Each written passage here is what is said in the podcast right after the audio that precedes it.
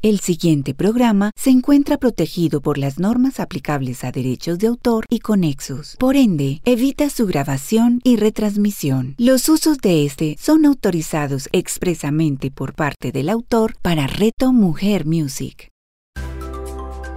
Mamás al aire con Natalia Mesa y Carolina Hernández. A continuación, en Reto Mujer Music. Hola, esto es Mamás al Aire. Yo soy Nati Mesa de Mesa en Blanco y soy la mamá de Emilio y Pedro. Y yo soy Caro Hernández de Amo Ser Mamá y soy la mamá de Salvo y Lol.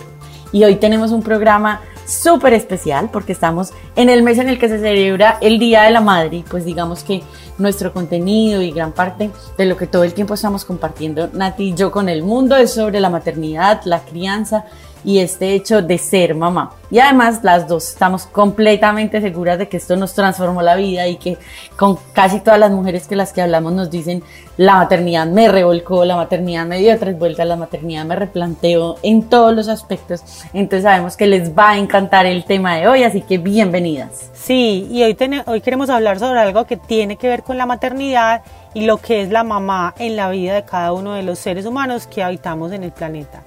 Para esto tenemos una invitada muy especial. Ella es Luz Marina Bravo, ella se dedica a hacer terapias no convencionales, constelaciones familiares y muchas cosas que tienen que ver con el desarrollo humano. Luzma, bienvenida, estamos felices de tenerte en Mamás al Aire y muchas gracias por tu tiempo y por aceptar esta invitación. Gracias Nati, gracias Caro. Bueno, yo espero poder contribuir a todas las mamás que son oyentes, que la siguen pues a vivir más plenas, más felices y acompañar a los hijos a crecer y ser mucho más ellos en la vida, para que puedan fluir tanto como mamás y los hijos como esos seres que vinieron y que las eligieron. Yo les quiero contar que no soy mamá, no soy mamá ni por elección ni por no elección, yo creo que fue una elección de la vida que, que también ha sido importante para mí. A veces creo que que hasta eso me ha ayudado a poder ayudarle a las mamás y a los hijos a caminar. Bueno, aquí estoy. Qué belleza, Luz, más gracias y bienvenida nuevamente. Bueno, pues hoy vamos a hablar del rol materno, que es lo que nos convoca hoy, de lo que significa para un hijo esa figura y para una mujer representar ese papel tan crucial. Hablaremos desde entonces desde dos posiciones, pues desde la del hijo, porque pues digamos que todos somos hijos, eh, y el de la mamá, que así como tú lo dices, algunos por decisión, otros por decisión de no serlo, eh, pues estamos parados en este lugar. Entonces, el caso de las que somos mamás, pues estamos en esas dos posiciones, entonces podemos entender la relación con la mamá, porque lo hablábamos antes de comenzar, que para Nati para mí ese tema y para nuestras amigas y para nuestras conversaciones y también lo que nos escriben en nuestras redes sociales, ese tema de la relación con la mamá, siendo hoy mujeres adultas, digamos como que hechas y derechas, pues igual seguimos todo el tiempo en esa relación constante con mamá y en esa necesidad de sanar esa relación y en esa necesidad de ser cada vez más un par para esa mujer que, que pues, nos trajo al mundo. Entonces también la mejor manera de ser una mejor mamá para nuestros hijos o la mamá indicada, justo la mamá que nuestros hijos necesitan. Entonces Luzma, empecemos por porque nos cuentes ¿Qué hace el rol materno en la vida de una persona? ¿Cuál es ese rol? ¿En qué consiste la posición de ser mamá y por qué es tan importante? Bueno, la mamá representa el vínculo con la vida. La mamá representa la nave a través de la que encarnamos. Llegamos a este plano, a esta tierra, a este mundo, a esta dimensión a través del cuerpo de una madre. Necesitamos un cuerpo que nos traiga. La mamá representa o es ese cuerpo, esa nave, ese vínculo con la vida y es muy importante en el sentido de que todo lo que le pasa a la mamá durante la gestación y antes de la gestación también le va pasando al niño. Entonces eso va haciendo que la unión de hijo y madre sea mucho más fuerte muchas veces por rechazo o por vinculación o, por imitación o por seguirla, sea mucho más fuerte el vínculo con la mamá que con el papá. El papá también es muy importante y esto lo quiero aclarar porque la vida no es o, la vida es y. porque a nosotros nos enseñaron y hay un dicho por ahí que mamá solo uno, papá cualquiera. No, papá también solo hay uno. Y ahí es también muy, muy relevante el lugar que la mujer le da al hombre en la vida. Porque de ahí también vendrá la fuerza que los hijos tengan para caminar y volar parado entre, en sus dos pies y con sus dos alas firmes o cojito, porque, porque la mamá no honra al padre o porque el padre no honra a la madre.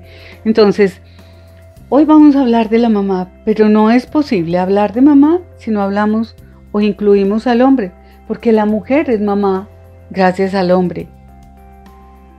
Porque el hombre enciende la chispa en el cuerpo de la madre. Entonces, el lugar de la mamá es muy importante en nuestra vida, sobre todo los primeros siete años, como decía ahora Nati.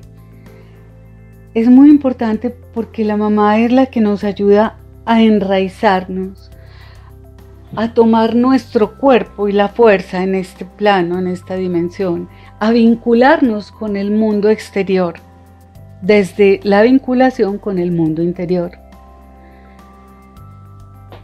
Mm, la mamá representa, miren, la mamá representa como, lo voy a mirar desde la, desde la biología, empecemos por ahí. La mujer aporta el ovocito, el ovocito que fue cada uno de los hijos de ustedes. Esos ovocitos se formaron en sus cuerpos cuando sus cuerpos estaban en el cuerpo de sus mamás, es decir, de las abuelas de sus hijos. ¿Sí lo ven? Sí. Ahí solo ya tenemos una resonancia con el pasado. El ovocito representa el pasado, la madre representa la vinculación con el pasado. De alguna manera, no es total, pero de alguna manera porque ese ovocito viene recubierto por una membrana que se llama la mitocondria, que es como una nanotecnología que tiene toda la información que queramos del pasado. Entonces, la vinculación con la abuela materna es tan importante, tan importante por eso. Porque desde ahí, desde la biología, venimos vinculadas con ella. Ese ovocito está allá, quieto, y viene y nos acompañan los ovocitos por 50 años más o menos, desde que estamos en el vientre de la madre hasta que llega la menopausia. Entonces ahí los ovocitos representan pasado, van recibiendo toda la información que nosotros vamos teniendo desde antes de nacer hasta que ese ovocito se fecunda, que viene un hombre y lo fecunda. ¿Qué significa que llegue un hombre y lo fecunde? Los hombres no producen los espermatozoides sino en la adolescencia y en tiempo presente. Es decir, los espermatozoides se, se producen en la eyaculación y no duran más de cinco días. Y ahí ya empezamos a ver una diferencia entre lo que significa papá y mamá, solo desde la biología y la diferencia entre hombre y mujer, pues como ellos pretenden que seamos como ellos o nosotras, nosotras somos más tercas, quisiéramos que ellos fueran como nosotros, ¿cierto? Entonces es imposible porque solo la biología nos marca diferentes. El ovocito representa pasado, el espermatozoide representa presente. El padre actualiza la información. El Padre es como el sol que representa la luna, perdón, la vida, la luz. Es que estaba pensando en que la noche tuvimos luna llena. Hermosa tú. Eh, la luna rosada y es una luna muy importante porque es la luna de la iluminación, porque es la luna donde el Buda se iluminó. Pero esa luna también representa trabajar la sombra, precisamente ver la sombra, ver lo de nosotros, lo que no nos gusta. Y la madre representa la luna, representa la sombra, representa las emociones. El padre representa al sol, que representa la fuerza, el movimiento, salir, subir, acción. Bueno. La madre, el ovocito, representa el negativo, el espermatozoide el positivo y la vida es la unión de opuestos de negativo y positivo. No es O, otra vez, es los dos, necesitamos los dos para que la vida se dé. Entonces, la vinculación con la mamá es muy importante porque ustedes dos han sido mamás y díganme qué han sentido y qué sienten ustedes con esos hijos. Todo. Una cosa impresionante. ¿Qué les pasó cuando esos hijos estuvieron en la barriga? Como alegría, esperanza. Que es una cosa impresionante y que es todo. Pues yo no sé, Nati, empiezo yo. Yo creo que. ¿Qué se les despertó? Como vulnerabilidad. Yo creo que a mí se me despertó. A mí me despertó algo que yo no conocía, pues yo no, yo no fui la persona que desde chiquita soñó con ser mamá, ni era como un paraíso ideal o un lugar como un lugar que uno soñaba llegar, no, yo no lo tenía tan claro, pero pues una vez yo creo que lo decidí, incluso pues desde antes de la concepción, como que una vez decidí que iba a ser mamá, yo sí siento que se despierta como en uno, se despierta como la magia, yo no sé, como la magia de la vida, el milagro de la vida, pero también un montón de miedos y de vulnerabilidades, lo que dice Nati. Así es. Entonces, un hijo hace que nazca una mamá. Y en esa mamá nacen y se despiertan una cantidad de sentimientos y emociones. Nati, ¿tú tienes algo para complementar ahí? Sí. Desde lo que a ti te pasó. También como una responsabilidad enorme. Pues una responsabilidad enorme que raya con el miedo de si sí voy a poder o no. Porque ya es una vida que está a cargo mío y que, y que es una cosa muy grande. Muy bien. Y si ustedes que son mamás y las que nos están oyendo, y los también. Porque ojalá los hombres oigan esto para que entiendan más a las mamás y también puedan ellos hacer su trabajo como papás. Ojalá ellos estén dispuestos a escuchar este programa que no sea solamente para mamás. Porque algo muy importante. Lo que ustedes vivieron, ustedes cada una tiene dos hijos. En mi casa fuimos ocho. Nadie es igual a nadie, ni la relación de la mamá es igual con el uno que con el otro. Porque así como hablaba Caro ahora, desde antes, desde antes de la concepción, nueve meses antes de la concepción, ya está lo que llamamos el proyecto sentido, lo que está pasando alrededor, en la familia, lo que está pasando en la mamá, en cada mujer, en cada hombre, todo eso tiene que ver también con la personalidad que el niño va a tener después. El proyecto sentido que tengamos, si esperamos que sea hombre o que sea mujer, si tuvimos problemas para la gestación, si tuvo que ser gestación asistida, si es... Eh, ayer constelé a alguien y me decía, es que yo soy un error. Porque es que hay otras que dicen yo soy un accidente. En la naturaleza no hay ni errores ni accidentes. Lo que es, es y el que va a llegar, llega. Yo siempre quise tener hijos, pero no llegaron. No hice nada extra, pero no llegaron. Entonces, lo que va a ser es y el que va a llegar, llega. Es así de simple. No hay errores ni hay accidentes. Nadie es un accidente.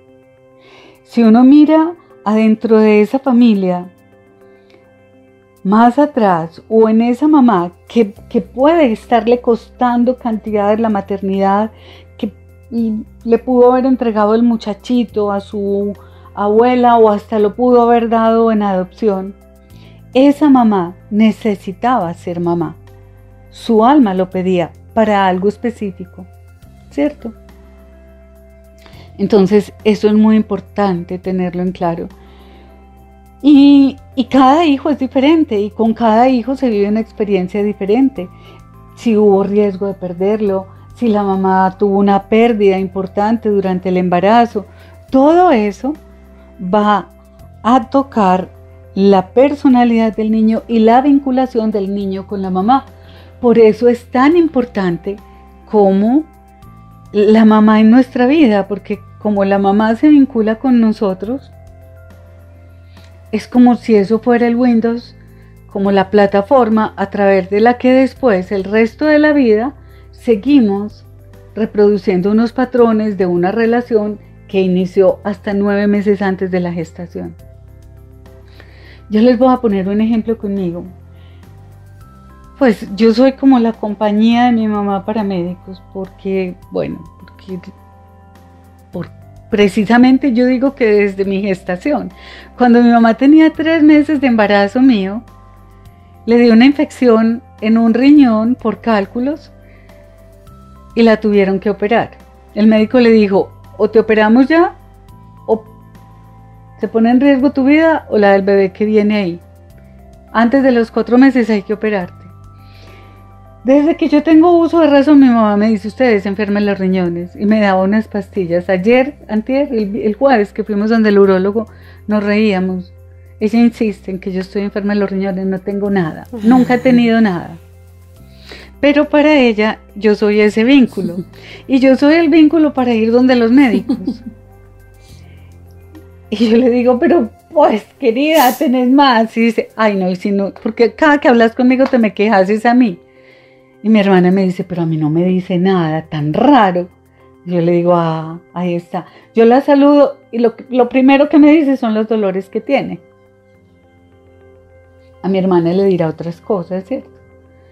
Entonces, miren cómo desde ahí, con cada hijo, la mamá se empieza a vincular diferente. Luzma, una pregunta. Una mamá, por ejemplo, que... No todas las mamás tienen... Uy, qué pena. Una mamá que esté en embarazo, ¿cómo... Sí o sea, puede hacer algo para, para que esa vinculación sea mejor o nada, o si, simplemente sea feliz y viva bien. Pues porque yo no sé si uno realmente hace algo o deja de hacer de gusto como para mm, cambiar la relación con su hijo, simplemente, como dices tú, pues puede que sean las cosas como tienen que ser, no sé. Mira, Nati, lo que yo creo primero es esto, que inclusive lo veo mucho en la generación de ustedes, con una necesidad enorme de controlar todas las variables que tienen que ver con la maternidad. todo, todo lo quieren controlar, todo el mundo exterior no quieren que los niños sufran, quieren que los niños sean felices. Todas las variables externas para que ellos no vayan a vivir. Eh, en eso ustedes están iguales a mi generación y creo que a la de mi mamá. Que ellos no vivan lo que nosotros vivimos. ¿Cierto? Y eso es lo primero que empieza a ser un rechazo a la madre porque si yo no quiero que mis hijos vivan lo que yo viví, yo estoy rechazando a mi madre. Ahí hay un rechazo implícito, ¿cierto? Y digamos que desde este trabajo lo que uno hace es asentir, esa es la palabra mágica. Y asentir es decir sí a la vida tal y como es. Entonces yo las veo hermosas haciendo cursos de maternidad, clases de yoga prenatal, clases de no sé qué prenatal, y de pronto el muchachito se adelanta, el muchachito se atrasa, no quiere nacer, si quiere nacer, se viene antes, revienta la fuente. Y ese niño lo que nos muestra es que no tenemos ningún control sobre nada, que lo que tenemos que mirar es cómo vamos fluyendo día a día, día a día con lo que nos va presentando y con lo que nos pone de frente y nos encara es con nuestros propios miedos. Entonces, una mamá que quiere ser buena mamá, lo primero que tiene, creo yo, no tiene, pero, pero algo importante es que empiece a hacerse cargo y a encarar sus propios miedos, sus ilusiones, sus frustraciones, lo que ella no ha podido lograr para que no se lo esté enchufando a sus hijos, ¿cierto? Porque ahí hay algo importante. Yo les decía ahora desde los siete primeros años. El, el tiempo de la pregestación, es decir, el proyecto sentido pregestacional, esos nueve meses antes de la gestación son muy importantes. Todo el tiempo de la gestación lo que nosotros teníamos, quiero, quiero, que sea niña, quiero que sea niño, eh, no me importa lo que llegue, pero este va a ser eh, la compañía de mi mamá, es que mis papás quieren ser abuelos, desde ahí ya les estamos enchufando sin darnos cuenta, pero es que eso hace parte del amor, una cantidad de cosas a los hijos. Mm, y esto no es para que se angustien más, sino para que vivan con conciencia. Luzma, pero por ejemplo, si yo quería que fuera niña... Y, miren qué es lo que tienen que ir soltando en el Si uno quiere que sea niña, es más, hace poquito me pasó con una amiga que me dijo, es que yo quería que sea niña, es otro niño, con vos cómo hiciste... Y yo le dije la verdad, yo quería que sea, yo sí quería que fuera niña y soy feliz con mis niños, pero entonces también uno niega lo que uno, los anhelos que uno tiene de, pues como dentro de su corazón, como por no sentir que está rechazando al hijo del sexo que es diferente al que uno se soñaba. No, simplemente admites ese sentimiento tuyo, ¿para qué querías que fuera niña? Ves a ese hijo y haces todo un ritual de liberarlo de esa energía de haber querido que fuera niña. Porque hay unas que que pues les digo que he tenido en consulta gente que la mamá los vestía de niña, pues les ensayaba cositas de niña, ay, como si hubiera visto una niña con esto que le tenía. No, es poder admitir la realidad que nos, que nos trae ese hijo, ¿cierto? Entonces... Sí, porque también empieza a haber un mundo de culpas de uno estar como rechazando al hijo. No, yo los amo, pero se quería niña, sí. Ah. Cuando el bebé nace, cuando nace por... Y no los cambiaría por nada, no los cambiaría por una niña. No, es, lo admito, ah, lo admito, y ya, pero también me libero y lo libero de eso. Sí, pero es que yo también creo que es como, yo no sé si también eso está como en la mente femenina, que, y esa necesidad de querer controlarlo. Pues yo no sé, yo no me hubiera querido divorciar, yo quería vivir hasta que la muerte nos separe casados, pero pues la realidad es otra me divorcié, lo que dice Luzma, lo libero y me libero y listo, pues vivo con esta realidad, hago el duelo, asumo lo que tengo que asumir y la responsabilidad en ese proceso y para adelante, porque es que entonces también no se trata como de quedarnos solo en el deseo y en la fantasía de que hubiera sido si hubiera sido niña, que hubiera sido si, yo qué sé, si hubiera sido pianista o si, es que es lo mismo, también somos como intentando imponer nuestros deseos no cumplidos a nuestros hijos. Entonces yo, no sé, yo hubiera querido ser artista, pues o cantante o música. Entonces soy como intentando que a mis hijos les guste la música, pero ¿y por qué no simplemente acepto que yo no fui capaz de cumplir ese sueño y que, y que ya, pues que esa es mi responsabilidad. Yo creo que es más como un tema de asumir nuestra responsabilidad para no delegarles a ellos esa cosa que no les corresponde. Sí, asumir nuestra vida y nuestro presente. Ahí hay una pregunta que es una pregunta que yo hago en terapia siempre. ¿Qué es aquello que hasta ahora has querido para ti y no has podido lograr? Haz una lista y después miras qué de eso le estás enchufando a tus hijos. Y miras también qué es lo que has hecho para lograrlo, porque eso se vuelven los patrones donde nos quedamos patinando. Hay algo importante, como dentro del del proceso de desarrollo del niño y de la mamá. Cuando el bebé nace, por vía natural, entre la mamá y el niño se cierra como una, se hace una síntesis, esa es la palabra, de más o menos 40 mil funciones que los vinculan dentro de un campo de resonancia. Sobre todo cuando el niño nace por vía natural. Cuando es por cesárea, ya hay, digamos, otros, sí se hace ese, ese síntesis, pero se demora un poquito más. Ahí madre e hijo se vuelven uno. ¿Por qué? Cuando el hijo está en el vientre de la madre, perdón, el hijo no registra el hijo no registra la fuerza de la gravedad, no registra ninguna necesidad, no le hace falta nada. A un bebé en el vientre de la madre no le hace falta absolutamente nada, tiene todos los nutrientes, tiene el calor, tiene la temperatura, tiene la contención, tiene todo lo que necesita. Como biología, el bebé tiene todo lo que necesita en una mamá normalmente bien nutrida. Entonces, por eso desde ahí decimos que la mamá representa la abundancia y el poder recibir sin esfuerzo. Porque cuando estamos en el vientre de la mamá, no hay esfuerzos. para lo fundamental que nos sostiene en la vida. Ahí también estamos recibiendo un intercambio bioquímico y electromagnético de las emociones y sensaciones de la mamá. Y eso hace parte de lo que después va a entrar como, que lo llamamos en un campo de resonancia, que se pone mucho más finito después de que el bebé nace, porque al nacer el bebé ya empieza a registrar, por ejemplo, la sensación de la fuerza de la gravedad, que en el vientre de la madre no, lo, no la registraba. Desde la biología se dice que dentro del cuerpo de la madre no hay dos espíritus. Se está formando el cuerpito adentro y que es como si el cuerpo del niño estuviera ahí, al lado de la madre, en el campo, acompañando ese cuerpo, las dos cosas. Entonces está todo el tiempo en una resonancia emocional con la mamá.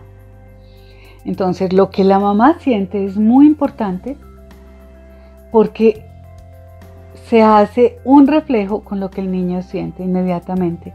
Yo no sé si ustedes han visto el programa de Netflix Bebés. Sí. Es hermoso. Es hermoso porque si uno a un bebé le sonríe, el bebé sonríe. Si uno llora, el bebé llora. Uno de mis sobrinos, la esposa, tuvo bebé y cuando la niña tenía como ocho días, mm, salieron a hacer una vuelta y a ella se le notaba que ella no quería ir. Pero no porque no quisiera estar con su esposo, sino porque le jalaba más la niña. Desde que salieron. Hasta que volvieron la niña lloró. Mm. Pero desde que salieron, hasta que volvieron ella estuvo incómoda por haber dejado la niña. Ellos llegaron y la niña dejó de llorar. La conexión entre madre e hijo es muy fuerte porque eso supera lo físico. A mí me impresiona, por ejemplo, cuando las mamás están trabajando en una oficina, eso lo agradezco muchísimo a la pandemia, que las mamás puedan estar en la casa. Porque la mamá en la oficina, los senos, sacando lechita, botando lechita, y el bebé está llorando en la casa. Eso es una conexión. Es una conexión inmediata. Entonces, por eso la vinculación entre madre e hijo es muy importante. Y esa síntesis, digamos que se va, eh, esa síntesis se le llama la fusión entre madre e hijo. Y esa fusión se va, digamos, eliminando en distintas etapas de crecimiento del bebé. Entonces, a los cinco meses que el bebé ya puede tomar sopitas, ahí hay un movimiento hacia el cambio en la fusión, es decir, una pequeña separación de la madre.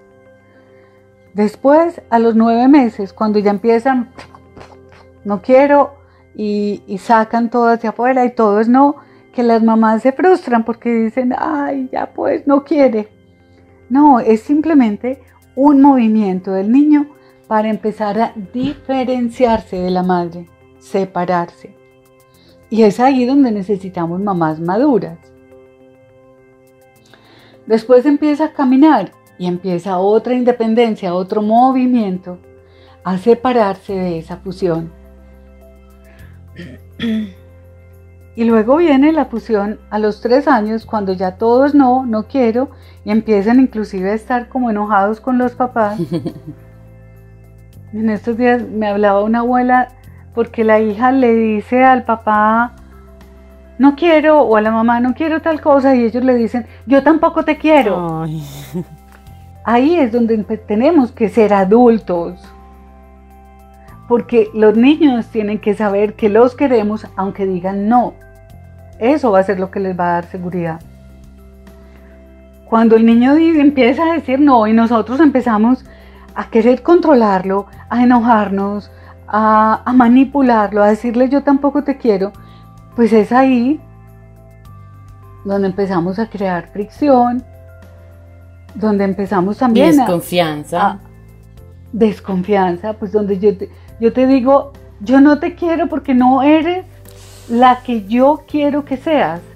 Y eso después el niño empieza a renunciar a sus deseos, a sus sueños, a lo que trae para ser amado. ¿Sí?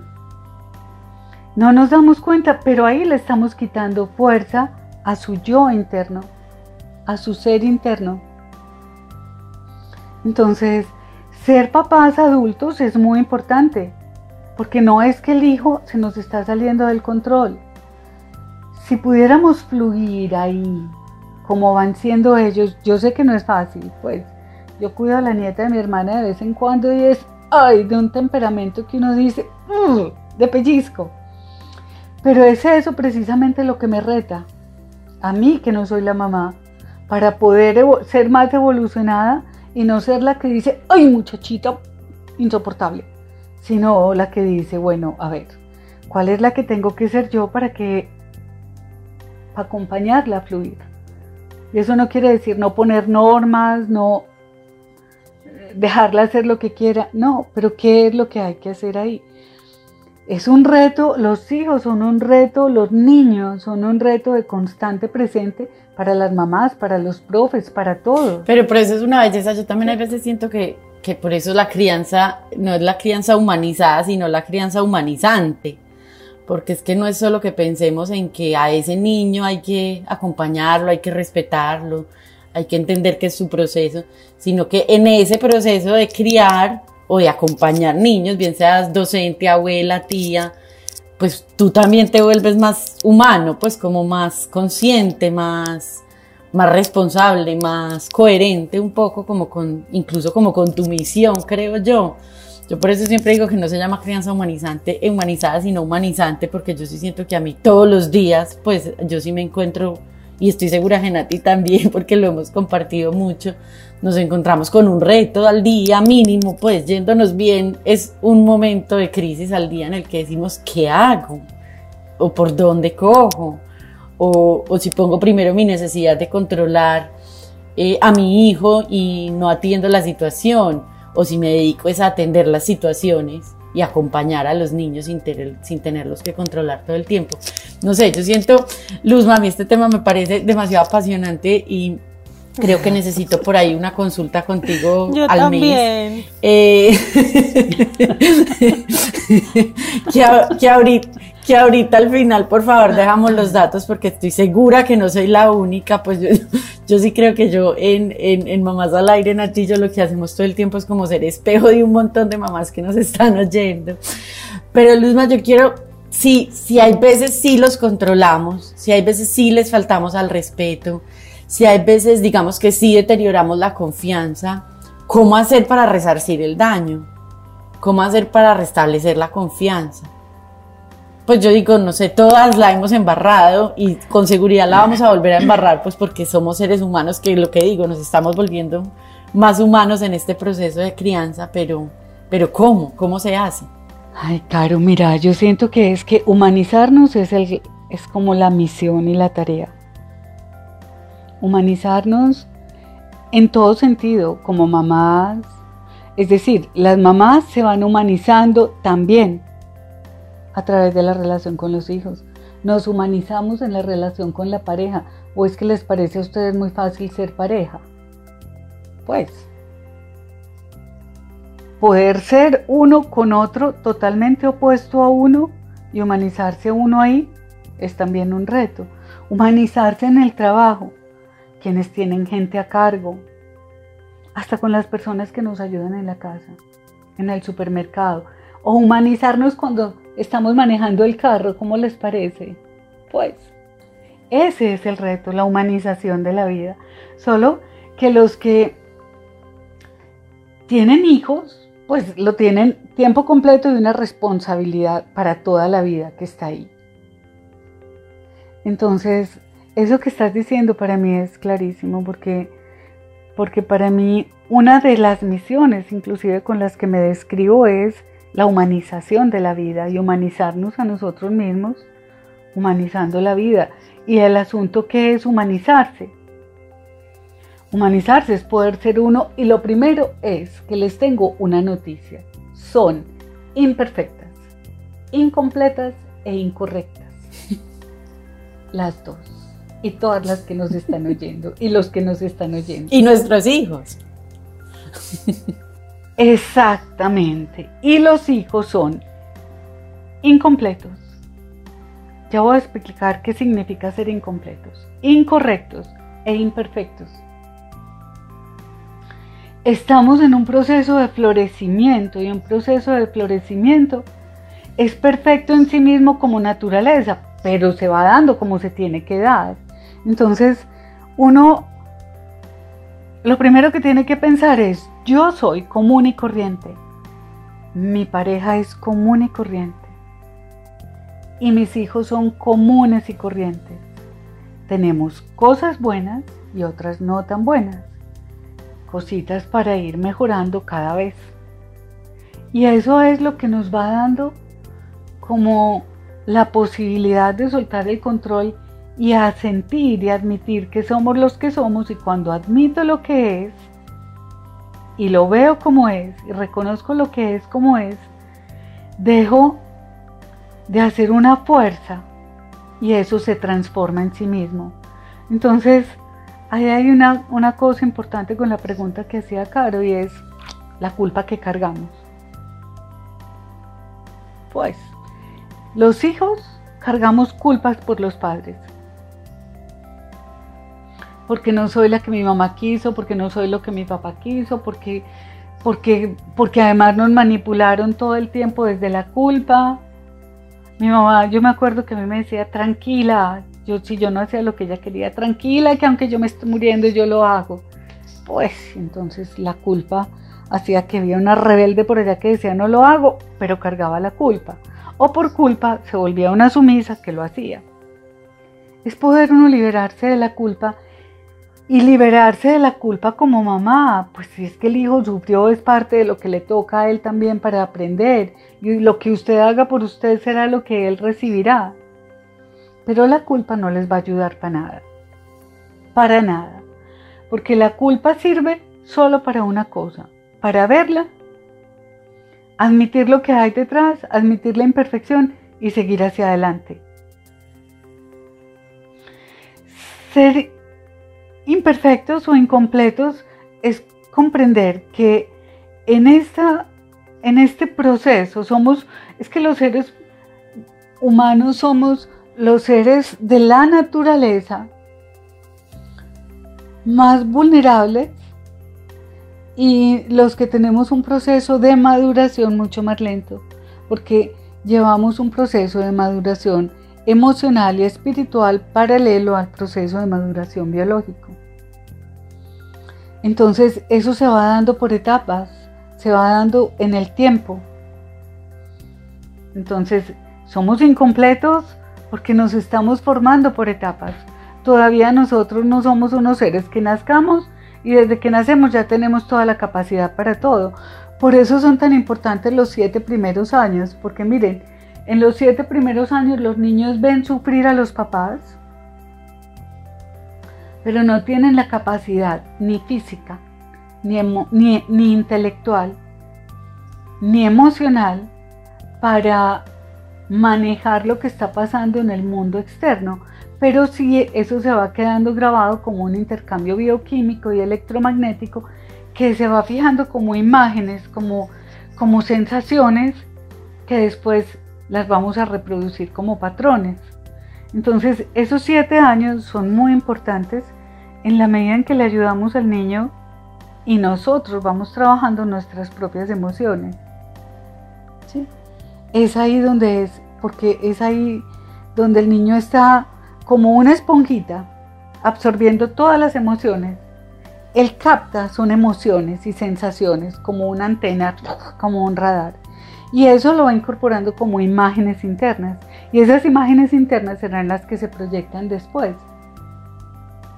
Entonces, no vivirlo desde la culpa, vivirlo desde la conciencia. ¿Qué es la conciencia? Miren, una cosa es la memoria que se va quedando grabada y otra cosa es la conciencia. La conciencia es una inteligencia, la que nos humaniza, es una inteligencia superior que nos pone en el momento presente. Es la inteligencia que surge en un momento determinado cuando yo estoy en total presente y desde ahí logro captar, comprender de una manera mucho más amplia una situación. Esa sería la conciencia.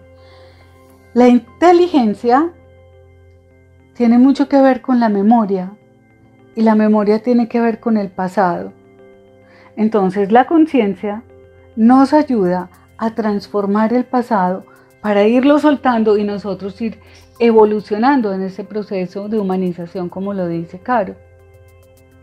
Ahora, nada de lo que les digo es verdad verdadera, pónganlo a prueba. Si les funciona, me dicen, y si no, también, para que lo miremos, ¿cierto? para que lo miremos. O sea que, de todos modos, Luzma, mejor dicho, lo que yo he captado aquí es que, pues uno igual sí va a estar en un proceso de conciencia y tratando de ser mejor y en la maternidad obviamente ser una mejor mamá, pero igual uno se va a equivocar porque es humano y los hijos igual van a captar eso. Mejor dicho, no hay manera de que uno diga, uy, como el ideal es que una mamá sea perfecta y nunca traumatice a los hijos, porque también eso no está bien, porque entonces no serían humanos. O sea, de alguna manera, obviamente no siempre buscará hacer la mejor, su mejor papel, pero, pero siempre de todos modos influirá algo en ellos para bien y para mal, ¿no? Siempre. Pues o no decir si es bien es mal, nada es bueno ni nada es malo, pero, pero algo afecta. Es más, puede que un, un aspecto de la mamá afecte a un hijo de manera positiva y a otro de manera negativa, pienso yo, no sé. Además es empezar a mirar cómo, miren, la adversidad, con eso que estás diciendo Nati, es muy importante reconocer esto. Intentar que los hijos sean totalmente felices y que no haya restricciones en su vida es quitarles fuerza.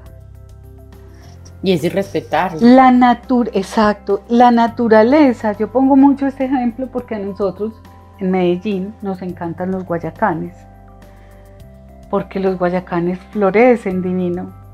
Pero ustedes saben cuándo florecen los guayacanes, cuando hay restricción de agua. La naturaleza florece por la, por la restricción. Cuando el guayacán, como es tan frondoso, tiene tantas hojas, no hay, ah, no hay agua, hay restricción, él necesita soltar todas esas hojas para poder vivir. Suelta todas las hojas y cuando se desnuda aparecen los brotes de las flores. Entonces, en la vida es muy importante la restricción ponerle a los hijos todo fácil desde nuestros miedos o desde nuestras frustraciones es quitarles fuerza a ellos. La restricción es muy importante. Y esas dificultades que hemos tenido en la vida nos han fortalecido, nos han ayudado también a crear una estructura de personalidad, a crearnos como somos. Entonces la mamá es muy importante en ese sentido, pero hay una cosa, además, no hay ideales. El ideal no existe. Aunque sí es importante uno hacerse una visión. Pues como un proyecto, pues como un plan. Sí, como un proyecto. Yo, yo quiero que mi hijo sea emocionalmente independiente. Quiero que sea fuerte, eh, que tenga capacidad para tomar decisiones, que sea seguro de sí mismo. Ahí yo me estoy haciendo una visión y sobre esa visión yo empiezo a trabajarme yo y lo puedo acompañar a él. Sí, y como a construir cada día, que, que ahí Luzma yo tengo, perdón que te interrumpa, yo ahí tengo como hay veces la sensación de que por esos ideales que son como más sentados en el presente, en que el niño salude, que el niño no se saque los mocos, que no haga pataleta, que no, un poco que no se porte como niño, sino que sea muy, muy adultizado. Eh, yo a veces siento que sobrecargamos como de responsabilidad a las mamás y decimos como, ay, qué niño tan mal educado, ay, eh, qué niño tan X, tan Y, tan no sé qué, que además somos tan hábiles pues poniendo etiquetas. Eh, como también uno ser capaz de ayudarle al niño a entender el universo este idealista y adultizado en el que vive. Porque entonces también siento que que claro, que como mamás entonces les estamos dando seguridad a los niños, pero pues no los podemos, digamos, como abstraer de la realidad. Entonces se van a enfrentar a otros adultos, a, abuelos, a incluso a compañeros que los señalan, los señalan y los juzgan. Claro, yo creo hay dos cosas. Una, digamos que vinimos, parte como de la, de la misión o de la encarnación en esta vida es superar nuestros propios procesos personales, la familia, la cultura, la astrología y la numerología. ¿Cierto? Porque es como lo que te dice, tú eres Virgo, tú eres Capricornio, tú eres, tú eres uno, tú eres siete, tú eres... Y, si uno mira realmente, ahí hay unas coherencias muy importantes. Yo camino con la astrología, yo tengo una astróloga de cabecera, o dos, con las que me gusta saber cómo lo que está pasando, para dónde va la vida, porque eso me ayuda a prepararme. Yo creo que hay un orden superior, como es arriba es abajo, como es adentro es afuera. Entonces venimos, eso ya es otro tema, pero venimos a superar eso. Entonces, superar la cultura tiene que ver con todos los, es que debemos, ¿cierto? Es que debería. Yo me acuerdo que mi hermana me decía, pero ¿cómo no tenés un bolso terracota querida? Pues eso es importantísimo. pues sí, sí. y yo no me estoy burlando de ella, es real, pues, porque ella trabaja con moda. Entonces, como trabaja con moda es importantísimo y se lo agradezco, pero a mí no se me había ocurrido salir sino con el mismo bolso porque a mí me preocupan otras cosas desde mis visiones internas. Yo salgo con el mismo bolso siempre. Ah, no, yo pues es que me hizo quitar la mochilita aruaca que tenía, pero yo salgo con esa mochila hasta para los matrimonios, pues la dejo debajo de la silla, pero porque eso no es lo que a mí más me importe. Pero, ay, me desvié, pero pero hay algo importante y es lo que la cultura nos dice que tenemos que hacer. Es mirar que sí, que no. ¿Cuál es? Porque también hay que dotar al niño de las capacidades para que sea socialmente funcional. Claro, total. ¿Cierto? ¿Qué es lo que necesito darle a mi hijo para que sea socialmente funcional? Pues que coma con la mano, ¿a qué importa? pues, pero, pero si puede comer con cubiertos, quizás le ayude también. Que es que, que es que yo quiero que sea libre y que haga lo que él quiera. Entonces es el muchachito que le damos todo lo que él quiere. Que es que yo quiero que sea fuerte y líder, entonces mi amor está peleando, dele el último golpe al amiguito y nos vamos. A mí me tocó ver eso una vez. Desde ahí, realmente, ¿qué es lo que necesitamos darle al niño para que sea socialmente funcional, pero eso tiene que ver con nosotros, con nosotros mismos. y también tiene que ver con qué nos dieron para ser socialmente funcionales cuando fuimos niños, porque lo mismo que tú dices, yo siento que es como una réplica del libreto, ese libreto que tú estás diciendo como que se construye en esos primeros siete años de esa relación con la mamá, de esa seguridad, de esa contención, pues cuando seamos grandes volvemos y lo repetimos. Entonces, claro, yo estoy repitiendo un poco también como que por eso, pues por eso voy a terapia y por eso te voy a pedir cita urgente, porque pues digamos que uno está otra vez condicionado pues por su libreto, entonces es como un círculo porque mis hijos estarán condicionados por el libreto y así mis nietos y así las generaciones venideras. Entonces es como simplemente ser conscientes que esos siete años, esos primeros, pues como ese primer septenio constituye un hito muy importante en la vida de todos los seres humanos y que si somos mamás o somos hijos, pues ser consciente de eso nos permite incluso como sanarlo y ser capaz de vivirlo con más fluidez y, sin tanto, yo creo como que sin, también sin tanto drama, sino entender que pues esa es la realidad, son siete años muy importantes y, y, que nosotros lo que tenemos hoy, yo siempre digo, tenemos el patrimonio de tener hoy la relación en nuestras manos con nuestros hijos. Entonces, más que controlarla, pues vivámosla con, con la emoción que eso implica, pues tenemos a estos chicos muchas incluso todavía apenas están en gestación, entonces también como la oportunidad de generar conciencia entre más temprano mejor. Sí, sabes que yo tengo un grupo de amigas que nos reunimos a veces. Suelo tener amigas jóvenes, como, em, eh, bueno, no, de todos los, tengo pares, tengo mayores que yo y tengo menores que yo. Ese es un grupo revueltico, ahí hay de todo.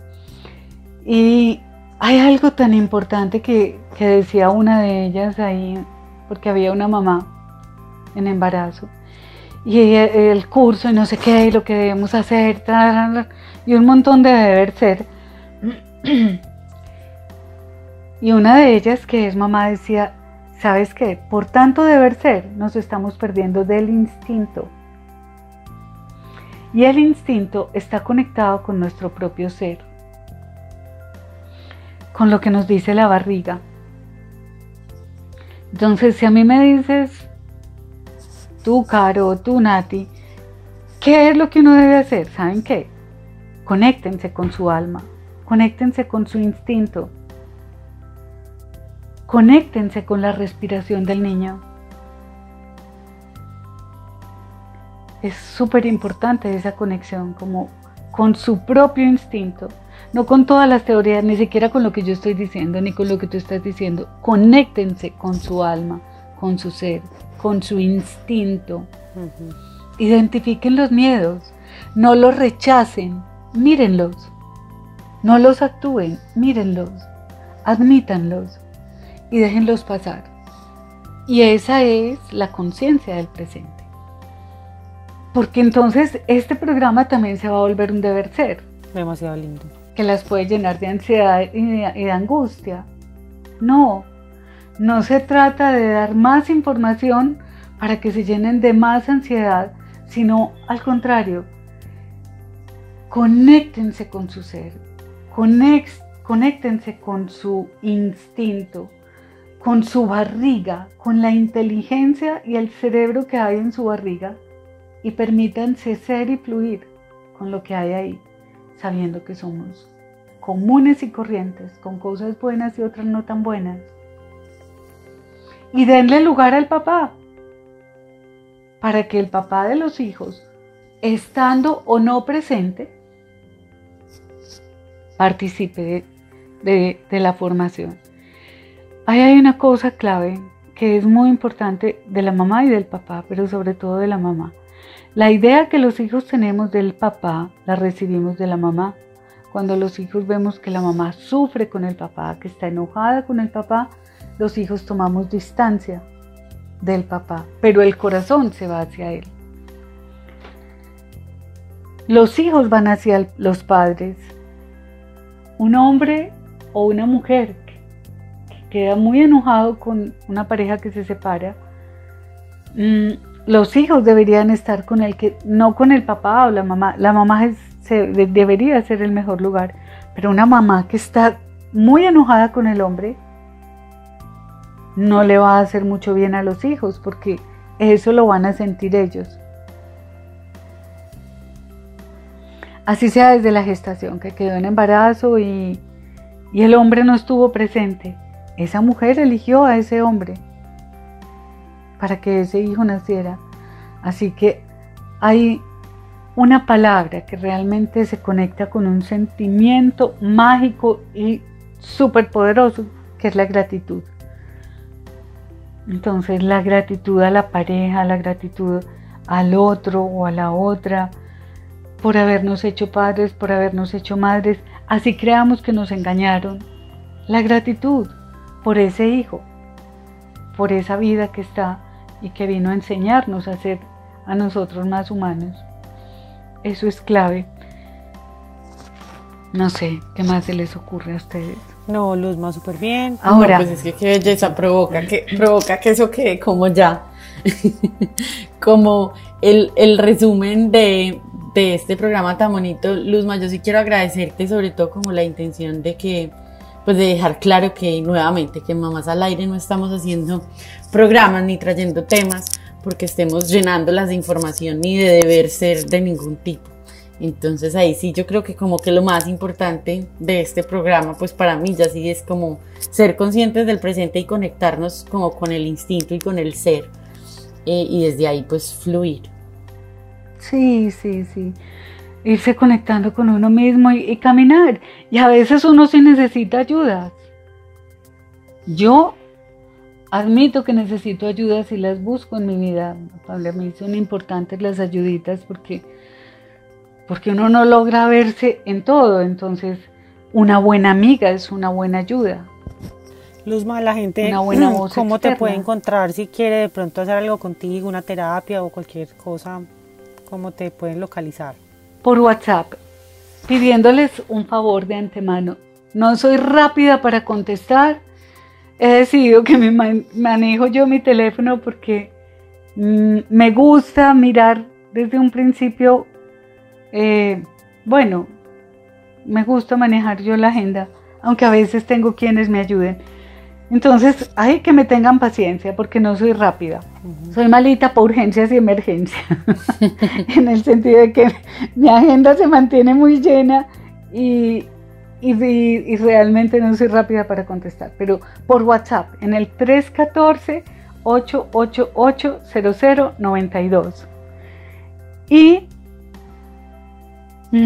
después les doy la página porque la página está a punto de salir y estamos haciendo unas como algo con el nombre. A ver cómo, cómo la organizamos. Pero la página está lista. Hay que organizarle algo con el nombre para que salga. Está pues la prueba lista para salir. Por ahí también me pueden contactar. No soy muy fluida en redes sociales y en todo eso, pero sí, con mucho gusto.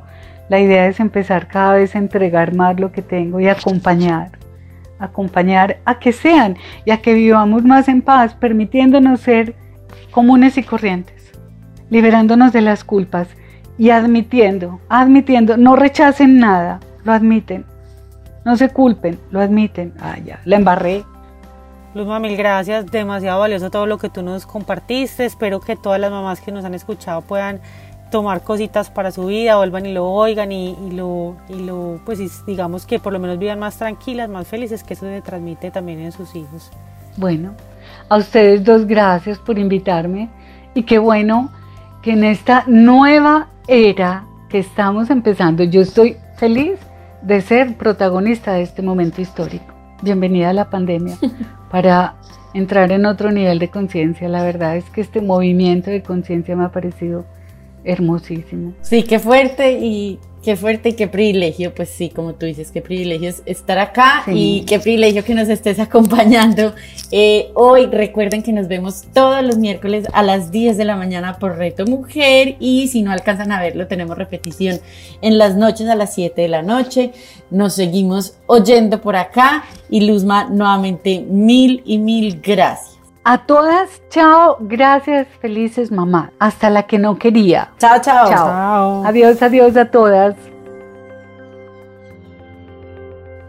Mamás al aire con Natalia Mesa y Carolina Hernández. Escúchalas todos los miércoles a las 10 de la mañana con repetición a las 7 de la noche, solo en Reto Mujer Music.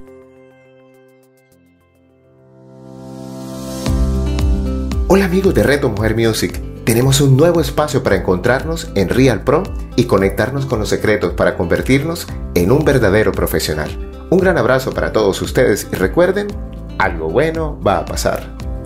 Real Pro con Luis Gabriel Cervantes. Escúchalo todos los jueves a las 9 de la mañana con repetición a las 6 de la tarde, solo en Reto Mujer Music.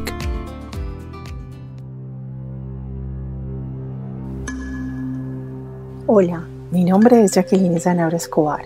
Te invito para que me acompañes y viajemos juntos por un mundo maravilloso y sublime, un mundo completamente revelador que es el mundo de los símbolos, de ese lenguaje y significado que cada uno de ellos tiene, y en especial para que conozcamos juntos esa misteriosa virtud y esa conexión ancestral que los símbolos tienen con lo que somos nosotros, con nuestra mente, nuestro cuerpo, nuestra alma y nuestro espíritu. Jacqueline Sanabria, escúchala todos los jueves a las 11 de la mañana con repetición a las 8 de la noche, solo en Reto Mujer Music.